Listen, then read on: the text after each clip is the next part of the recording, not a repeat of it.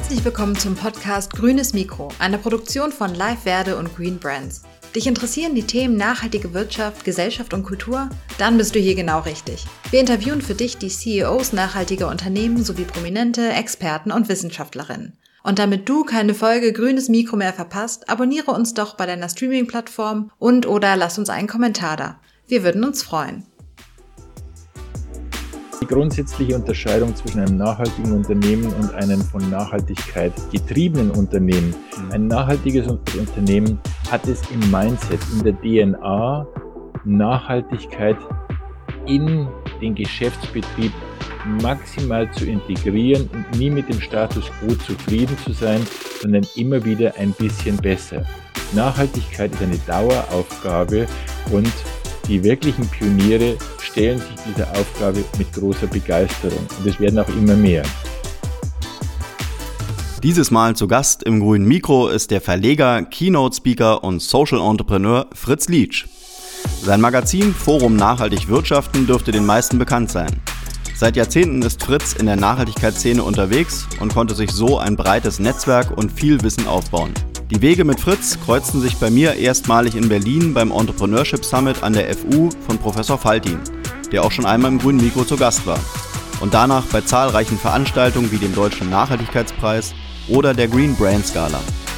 Wer Fritz einmal persönlich erleben möchte, hat gute Chancen, denn er ist noch immer viel unterwegs. Jetzt aber direkt rein in das Gespräch mit Fritz Lietsch. Stopp, eine Kleinigkeit habe ich noch. Bitte bewertet und folgt dem grünen Mikro auch bei Spotify und Apple. Hierüber honoriert ihr unsere Arbeit und erhöht die Reichweite des Podcasts. Vielen Dank. Ja, herzlich willkommen, Fritz Lietsch, zum grünen Mikro. Schön, dass ich da sein darf. Grüß dich. Moin Fritz, du gehörst tatsächlich zu einem derjenigen, die einfach schon seit Jahren, seit Jahrzehnten in der Nachhaltigkeitsszene unterwegs sind und da extrem viel schon gemacht haben und auch viele Leute schon kennengelernt haben. Von daher ähm, erzähl doch mal für all diejenigen, die dich vielleicht noch nicht kennen, wer bist du und was machst du?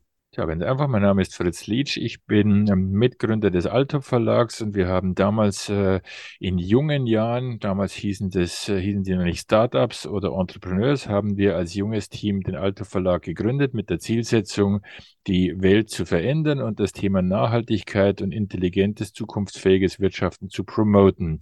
Mhm. Daraus wurde das alternative Branchenbuch, einer der Bestseller, mit dem wir genau die damaligen Startups von Rapunzel über Zwergenwiese bis Solarworld und wie sie alle hießen, äh, versucht haben bekannt zu machen. Und das hat ganz offensichtlich gut geklappt, denn wenn ich mich umschaue, dann sehe ich all diese Firmen jetzt in Biomärkten, Supermärkten und in den Badezimmern, Küchen oder auf den Dächern vieler meiner Freunde und Bekannten.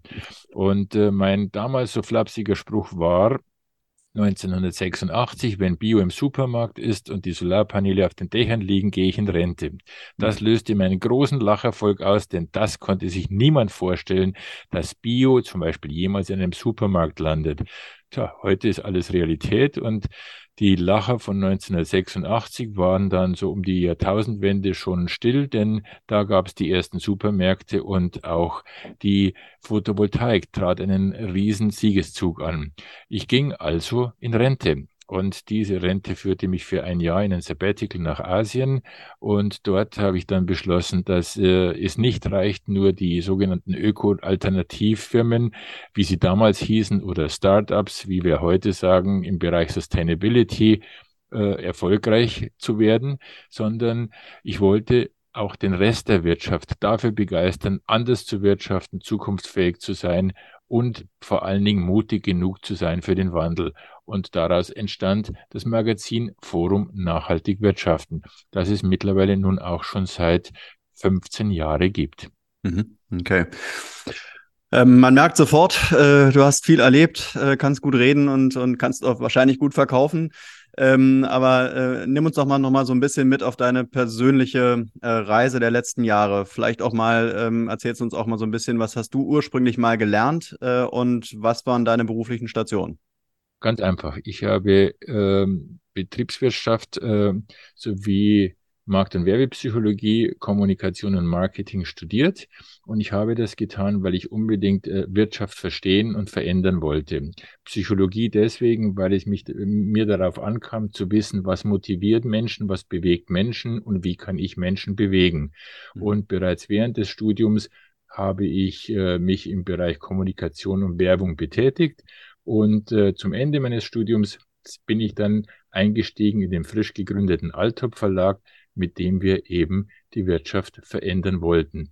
Und die erste Station war das alternative Branchenbuch. Und wenn du mich jetzt fragst, wie kommt es dazu, dass ich so ein Überzeugungstäter bin, dann kann ich nur sagen, weil mich einfach Verschwendung und Dummheit ärgert. Und die Art und Weise, wie wir wirtschaften, wie wir Ressourcen verschwenden und wie wir so extrem kurzfristig und ohne Synergien handeln, wer die Art und Weise, wie wenig wir in Kreislaufen denken, das hat mich einfach ein bisschen geärgert und das war der Auslöser für meine berufliche Laufbahn. Okay, aber lass mich trotzdem nochmal fragen, was waren so deine einschneidenden Momente im Leben, wo du dir gesagt hast, okay, irgendwie muss was anders laufen, irgendwie muss man die Zeit äh, auf Nachhaltigkeit drehen? Naja, das waren, war immer schon mein, mein Wunsch, ähm, Verschwendung zu verhindern. Das habe ich schon mhm. als Schüler getan, das habe ich als Student getan, indem ich äh, zum Beispiel in der Kneipe, ähm, die damals äh, den Wein aus Glasballons bezogen hat und die dann anschließend wegwarf, habe ich gesagt, okay, da finde ich einen anderen Weg und habe dann diese Glasballons verkaufen können, genau an die Bauern, die das wiederum brauchten, um Essig oder Apfelwein zu machen. Und genau diese Verschwendung hat mich geärgert und hat dazu geführt, und zwar schnurstracks genau das zu tun, was ich seit vielen, vielen Jahren tue, nämlich die Wirtschaft in einer anderen Form zu promoten, nämlich ein nachhaltiges Wirtschaften, ein zukunftsfähiges Wirtschaften, vor allen Dingen ein intelligentes Wirtschaften. Und die Stationen waren Gründung des Altop Verlages, das alternative Branchenbuch wurde innerhalb von einem und zwei Jahren zum Bestseller. Dann äh, weiteten wir das aus auf Deutschland, von Deutschland nach Österreich und in die Schweiz. Und bereits 1989 haben wir die erste Messe organisiert, nämlich die sogenannte Bionale im Rahmen der Heim und Handwerk in München. Anschließend haben wir ein sogenanntes Öko oder das sogenannte Ökopartnerhaus gebaut. Und das war der Wunsch von uns, eben nicht nur zu reden über Ökologie und in dem Fall über ökologisches Bauen, sondern wir wollten konkret zeigen, wie man ökologisch bauen kann und was es bereits an liebenswerten, intelligenten und technisch anspruchsvollen Lösungen gab. Und all das, was heute im Bereich des Bauens gang und gäbe ist, war damals eine Sensation. Holzständerbau, Dämmstoffe aus Zellulose, äh, Naturfarben, äh, Photovoltaik, Wasserrückgewinnung, Wärmerückgewinnung äh, und so weiter und so weiter. Aktive Solarnutzung, passive Solarnutzung. Und äh, dieses Haus kam aufgrund seiner wirklich außergewöhnlichen Konzeption sofort als Modell ins Deutsche Museum und dieses Haus hat im Bauzentrum München fast eine Million Besucher empfangen. Und als das Bauzentrum aufgelöst wurde, ging das Denkmal in, an eine neue Destination, wo es bis heute für Jugendliche eine Heimstatt ist. Mhm. Und was würdest du sagen, wie hat sich die Nachhaltigkeitsbranche so in den letzten Jahren und Jahrzehnten verändert? Was, wie, wie war damals vielleicht so vor 10, 20 Jahren äh, noch ähm, ja, der, der Pulsschlag und, und was ist so in den letzten, letzten Jahren passiert? Also im Prinzip war damals äh, die, die Nachhaltigkeit noch mehr Überzeugungssache und ich denke, dass damals äh, äh, Menschen, die von dem Geist der Nachhaltigkeit oder wie es damals hieß, der Ökologie, des Umweltschutzes beseelt waren, sehr, sehr konsequent gehandelt haben. Mhm. Äh, damals wäre es undenkbar gewesen, mit dem Porsche zum Naturkostladen zu fahren. Äh, heute ist das gang und gäbe. Heute ist Nachhaltigkeit schick. Sie ist in der Breite angekommen, was ich sehr begrüße, denn es ist wichtig, dass wir es in die Breite bringen. Und es hat viele neue Protagonisten gegeben. Und wenn man guckt, die Biofach, die wir damals mit äh, ange angekickt haben und mitgeholfen haben, dass sie zur Weltleitmesse wurde, ist heute natürlich nicht mehr eine Veranstaltung von reinen Idealisten und von Firmen, die sich ausschließlich der Nachhaltigkeit verschrieben haben, sondern einfach ein eine große Weltleitmesse, an der auch viele konventionelle Firmen teilnehmen mit ihren Bioprodukten. Hm, hm. Jetzt habt ihr ja damals Forum letztendlich auch aus so einer Vision heraus gegründet, ähm, weil ihr die nachhaltige Wirtschaft abbilden wolltet. Ihr wolltet darüber berichten. Das macht er ja auch noch immer.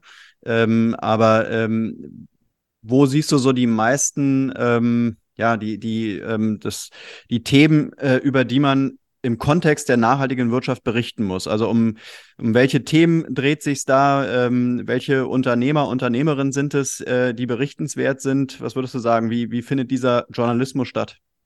Also, äh, was nicht ganz stimmt, dass wir mit Forum die, die Firmen abbilden oder die, die, die, die, die Menge der Firmen. Das war wirklich das alternative Branchenbuch, damals als Printausgabe und später unser Internetportal EcoWorld, in der wir über 30.000 Firmen vorgestellt haben, die konsequent ökologisch gehandelt haben äh, und die wir auch unter sehr, sehr strengen äh, Auswahlkriterien äh, nur in diesem Portal platziert haben. Mhm. Als wir der Meinung waren, dass äh, wer wirklich ökologische Produkte und Firmen und Dienstleistungen sucht, auch über das Internet fündig wird, und wir waren sehr, sehr früh Pioniere auch im Internet, haben wir gesagt, okay, EcoWorld gut und recht, aber wer will, findet alles im Netz.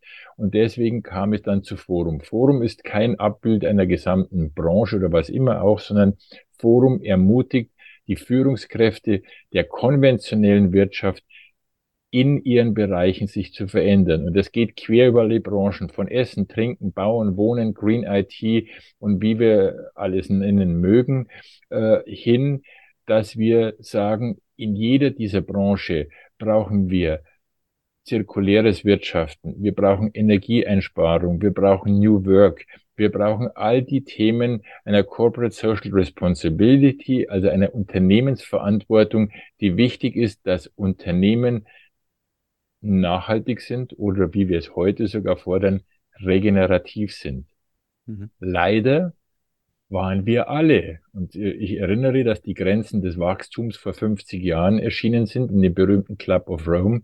Und wenn wir gucken, wie viel oder wie wenig wir erreicht haben, kann ich sagen, wir haben viel erreicht, aber leider ist es zu wenig. Der Zustand der Erde ist nicht mehr so, dass wir sagen dürfen, wir müssen nachhaltig oder dürfen nachhaltig wirtschaften, sondern es gilt in vielen Bereichen regenerativ zu wirtschaften, also genau die Dinge zu reparieren, die bereits in großen Maßen, im großen Maße zerstört sind.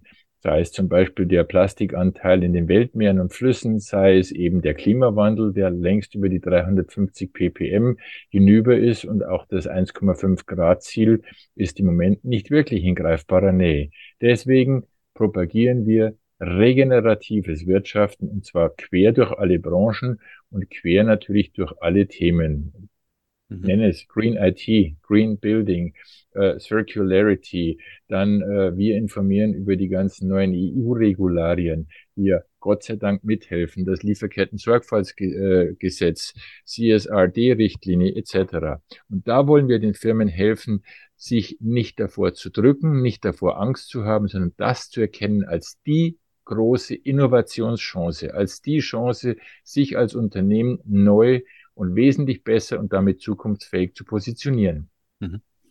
Wenn ein Anspruch ist, äh, die konventionellen Unternehmen da draußen zu erreichen, um die äh, zum Thema Nachhaltigkeit oder zum Nachdenken zu bewegen, dann äh, müsste ja die Zeit eigentlich für dich nicht besser sein. Ähm, letztendlich dreht sich die ganze Welt momentan auf Nachhaltigkeit. Von daher mal die Frage, ähm, wie siehst du nachhaltige Unternehmen heute und, und wo siehst du vielleicht auch den Unterschied zwischen ähm, nachhaltigen und konventionellen Unternehmen? Was unterscheidet die am Ende des Tages wirklich konkret voneinander?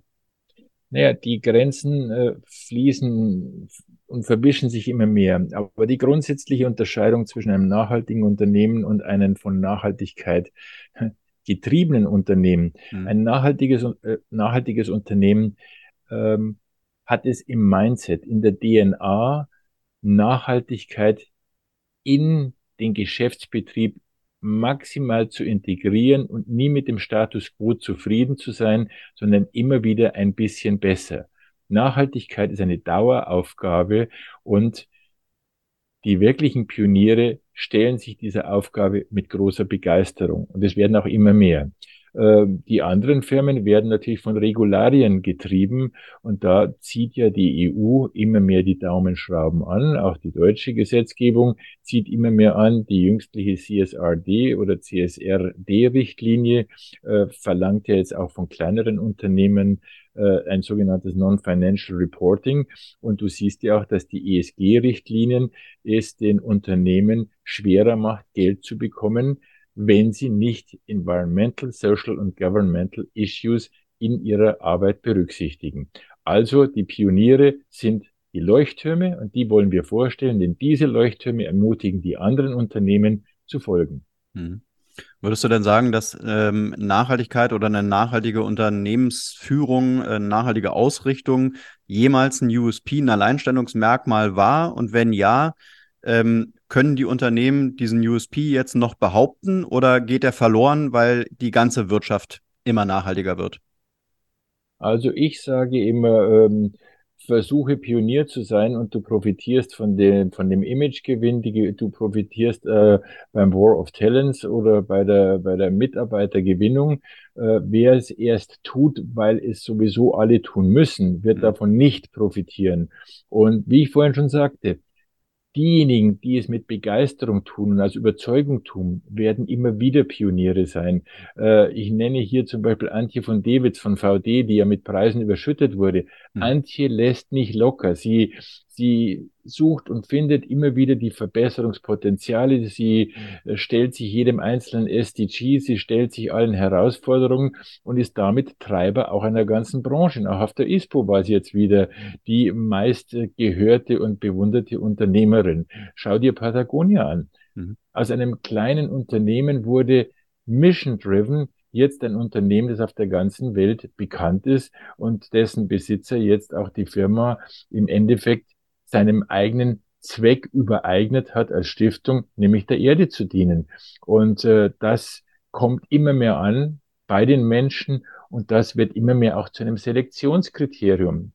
Und ein Freund von mir, äh, CEO eines Sportartikelherstellers im Bereich Snowboarding, sagte, weißt du, wenn wir unsere Marken mit Nachhaltigkeit aus Überzeugung aufladen, dann ist ein Markt, wo die Produkte sich sehr ähneln, das nachhaltige Produkt definitiv im Vorteil. Aber dafür braucht es wirklich Commitment, dafür braucht es Einsatz und das muss wirklich authentisch passieren. Hm. Dann picken wir uns ruhig mal wirklich diese, diese grünen Leuchttürme raus, wie VD, wie Patagonia und meinetwegen auch einen, einen nachhaltigen Snowboard-Hersteller. Ähm, wie, wie, wie sollten die kommunizieren, dass das irgendwo mission-driven ist und wahrscheinlich top-down, weil der CEO einfach davon überzeugt ist und begeistert ist, ist wahrscheinlich klar. Nichtsdestotrotz muss er ja die ganze Belegschaft erreichen. Also das heißt, wie, wie sollte ein Unternehmen, was auf Nachhaltigkeit fokussiert ist, wie sollten die kommunizieren? Was ist da wichtig?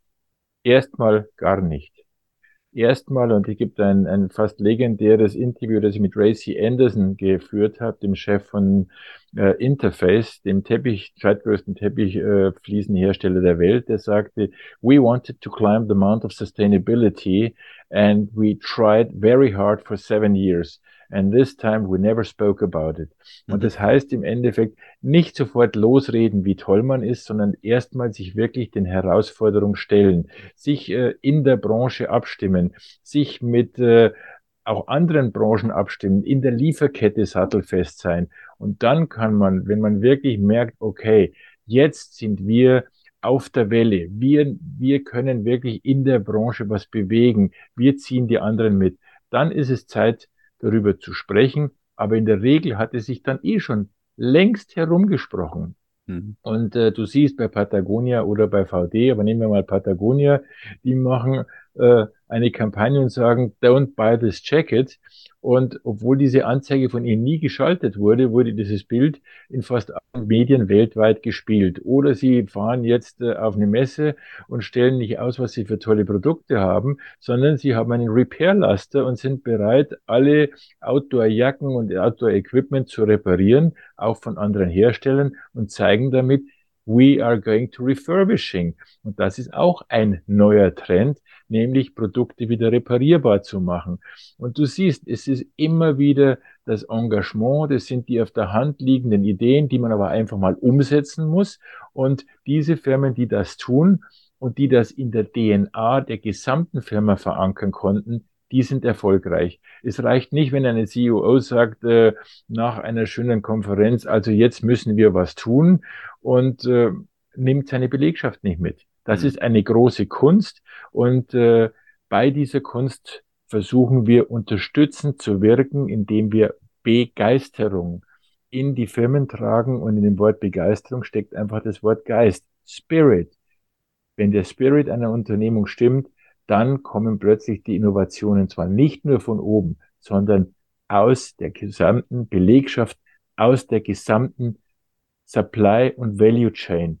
Hm. Und diese Zusammenarbeit ist wichtig. SDG 17 besagt, wir brauchen ganz andere, wesentlich intensivere Kooperationsformen, um branchenübergreifend Lösungen zu finden. Hm. Aber würdest du so weit gehen, dass ähm, Werbung oder Marketing zu nachhaltigen Themen, nachhaltigen Aktivitäten ähm, keinen Sinn macht? Äh, oder macht das macht schon Sinn, wenn man halt weit genug ist? Nein, im Gegenteil. Es macht sogar sehr viel Sinn und die Werbung für nachhaltige Produkte oder für die Nachhaltigkeit im Produkt ist sogar sehr, sehr wichtig, um den Markt zu bereiten und den Markt zu treiben. Und äh, es darf nur nicht Greenwashing sein. Man darf nichts behaupten, was einfach nur Window Dressing ist. Und du siehst es ja gerade in der Zeit haben wir das Problem mit den sogenannten klimaneutralen Unternehmen, äh, wo aber die äh, Kompensation nicht wirklich beherzt und nicht ehrlich gelaufen ist. Deswegen nochmal darüber zu sprechen, ist sehr gut und sehr, sehr wichtig in einer informierenden Art und Weise, in einer begeisternden Art und Weise und in einer glaubwürdigen Art und Weise. Das ist wichtig. Aber wenn ein CSO zu seiner Marketingabteilung sagt, jetzt macht mal ein bisschen was, damit wir auch grün dastehen, mhm. das geht früher oder später immer in die Hose. Mhm. Hast du vielleicht noch so ein paar Best-Practice-Beispiele von Unternehmerinnen, Unternehmern oder Unternehmen insgesamt, äh, die es in, den, in der Vergangenheit wirklich gut gemacht haben, wo man sich mal so eine Scheibe von abschneiden kann? Da gibt es meiner Meinung nach sehr viele und da verweise ich auf die Organisation Marketing for Future, die ich auch mit unterstützt und mitgegründet hat. Jan Pechmann in Berlin äh, hatte diese Idee Marketing for Future. Guckt euch das an. Die zeichnen auch Unternehmen aus, die das überzeugend und gut machen und es reicht von ähm, Bio-Supermarktketten äh, wie in Berlin über Unternehmen, äh, ich nenne VD, wer es sehr gut gemacht hat, ist Rapunzel, die auch in, ihre, in, ihrem Geschäftsbetrieb sehr überzeugend waren, die sogar ihre Anteile zurückgekauft haben, um weiterhin ganz konsequent Nachhaltigkeit zu betreiben. Und ich äh, hatte einen sehr guten Freund, Doug Tompkins, das war der Gründer von North Face und von der berühmten Bekleidungsfirma Esprit, der Esprit dann damals verkauft hat, weil die Aktionäre nicht mitgehen wollten auf seinem Weg der Nachhaltigkeit. Und diese Menschen, diese Leader brauchen wir. Äh, ich kann weitere Firmen natürlich nennen, wie zum Beispiel die Rügenwalder Mühle. Der Michael hat das ganz toll gemacht und hat also aus einem reinen Wurst produzierenden Unternehmen ein Unternehmen gemacht, das jetzt viel mehr äh, vegane Produkte herstellt als äh, Fleischprodukte. Äh, wir können quer durch alle Branchen gehen, aber ich denke, wer Forum aufschlägt, sieht in jeder Ausgabe genau diese Leuchttürme, die es gilt vorzustellen. Ich nenne hier Primavera. Lavera wurde gerade mit dem deutschen Nachhaltigkeitspreis ausgezeichnet.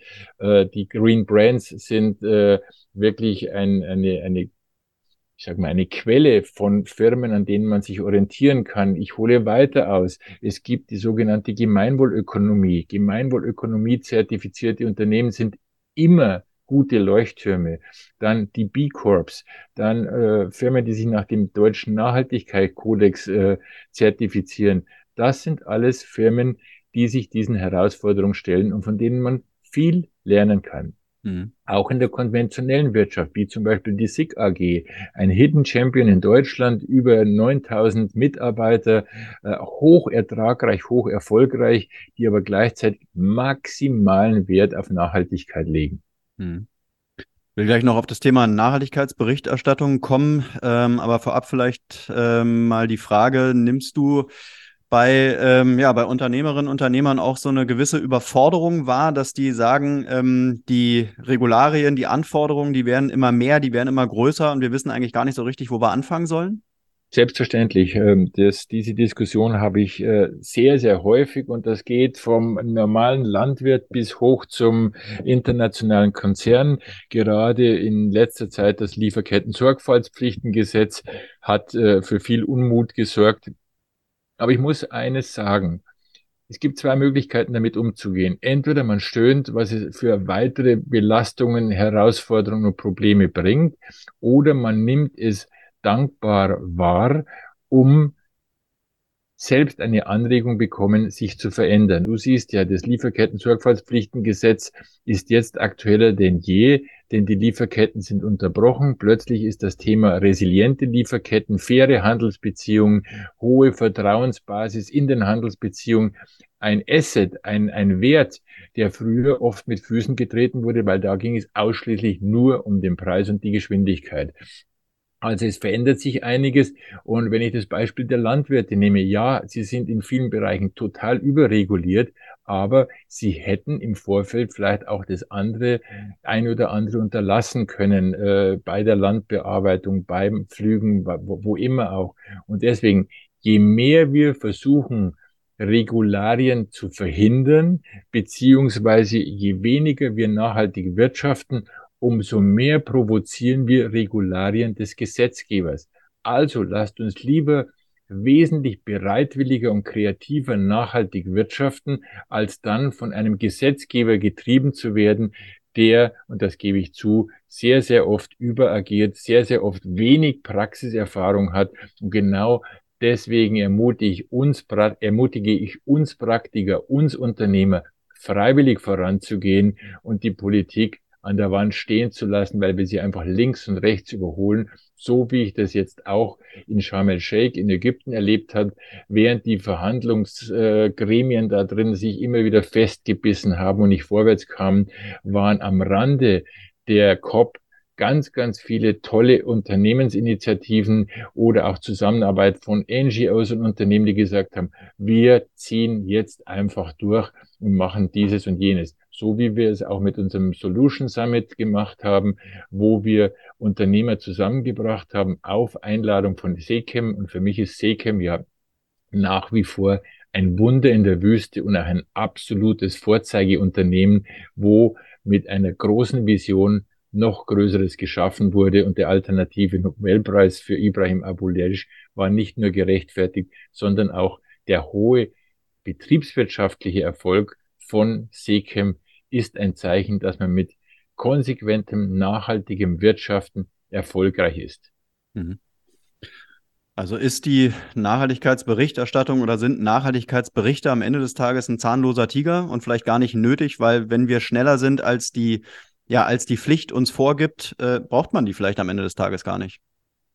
Naja, sie, äh, sowohl die Nachhaltigkeitsberichterstattung wie auch die Zertifizierung nach DNK, also nach dem deutschen Nachhaltigkeitskodex oder die Aufstellung einer sogenannten Gemeinwohlbilanz, all das sind Maßnahmen, die zwar mühselig sind, mhm. die aber zeigen, wo im Unternehmen oft unentdeckt der Hund begraben liegt, mhm. wo Optimierungspotenziale sind und ich habe mit vielen Unternehmen gesprochen, die gesagt haben, oh, das war am Anfang ein so verdammt steiniger Weg, allein die ganzen Zahlen zu ermitteln, die ganzen Materialflüsse, die Ressourcen, die Reisetätigkeiten und das Ganze dann auch noch in der Supply Chain. Aber es zahlt sich aus, denn man erhält eine Transparenz seines Betriebes, die unglaublich ist. Man entdeckt Optimierungspotenziale, Energieeinsparungspotenziale und genau auf diesem Entdeckungsweg werden dann auch Innovationen aus der Taufe gehoben, die das Unternehmen resilient und erfolgreich machen. Mhm. Das heißt also, du würdest schon auch einen, einen kleinen Unternehmer, ein kleines Unternehmen, den Mittelstand äh, motivieren, äh, macht eine Nachhaltigkeitsberichterstattung, macht vielleicht auch so einen Nachhaltigkeitsbericht, auch wenn ihr dazu nicht verpflichtet seid, äh, sondern es bringt was, weil es auch einfach das Unternehmen intern weiterbringt. Und ihr seid vor allen Dingen vorbereitet darauf, dass dann plötzlich irgendeine gesetzliche Regularie kommt, wie zum mhm. Beispiel das CSRD, äh, wo man dann sowieso muss. Und wenn man dann schon vorbereitet ist, dann ist es viel, viel leichter, diese Pflichten zu erfüllen. Mhm. Mhm.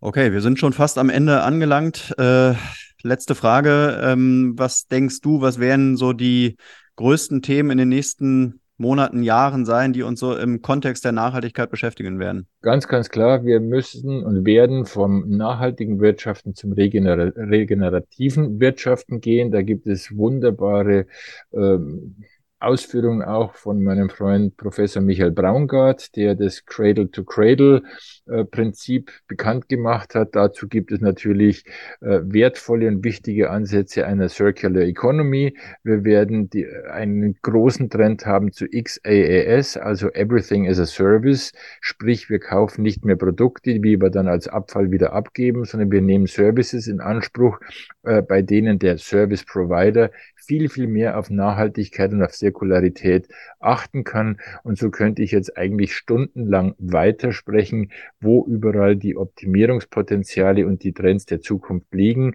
Aber genau deswegen bin ich ja Keynote-Speaker und Moderator bei zahlreichen Veranstaltungen. Und genau auf diesen Veranstaltungen erfährt man die jeweiligen Trends, die jeweiligen Innovationsmöglichkeiten und auch die Dinge, die in den Branchen un abdingbar sind. Mein neuestes Checkenpferd ist zum Beispiel die Ausbildung von Klimabeiräten und äh, die Ausbildung von Aufsichtsräten, damit die mehr Nachhaltigkeit in Unternehmen tragen können. Und ich habe das selbst bei meinen Aufsichtsrats- und Beiratspositionen gesehen. Wenn man da mit frischem Wind, mit frischen Ideen in die Firmen geht, dann kann man den Vorstand hervorragend unterstützen. Äh, Neues zu bewegen, neue Dimensionen auch zu erkennen, neue Herausforderungen rechtzeitig äh, zu sehen und die Potenziale dann heben zu können. Denn in der Regel sind die Vorstände, in der Regel sind die CEOs und die Geschäftsführer vom Tagesgeschäft sehr, sehr stark, hm, ich sage mal, eingebunden, im Tagesgeschäft eingebunden und deswegen sind Klimabeiräte und Aufsichtsräte, die das Thema Nachhaltigkeit, Zukunftsfähigkeit, Enkeltauglichkeit und die damit verbundenen Geschäftspotenziale vorstellen können, heute gefragter denn je. Und hier wollen wir helfen und vermitteln. Das ist doch mal wieder ein gutes Schlusswort. Fritz, ich würde sagen, das war nicht unser letzter Podcast. Du bist viel unterwegs, hast viele Themen. Von daher sage ich mal bis hierhin erstmal vielen Dank fürs Gespräch und äh, hoffentlich ähm, bis bald äh, für den nächsten Podcast sehr, sehr gerne und denkt daran, mein lieber SDG Nummer 17, das ist das SDG, mein Lieblings-SDG und äh, besagt, wir dürfen, sollen, können und müssen kooperieren, um die Herausforderungen unserer Zeit zu lösen.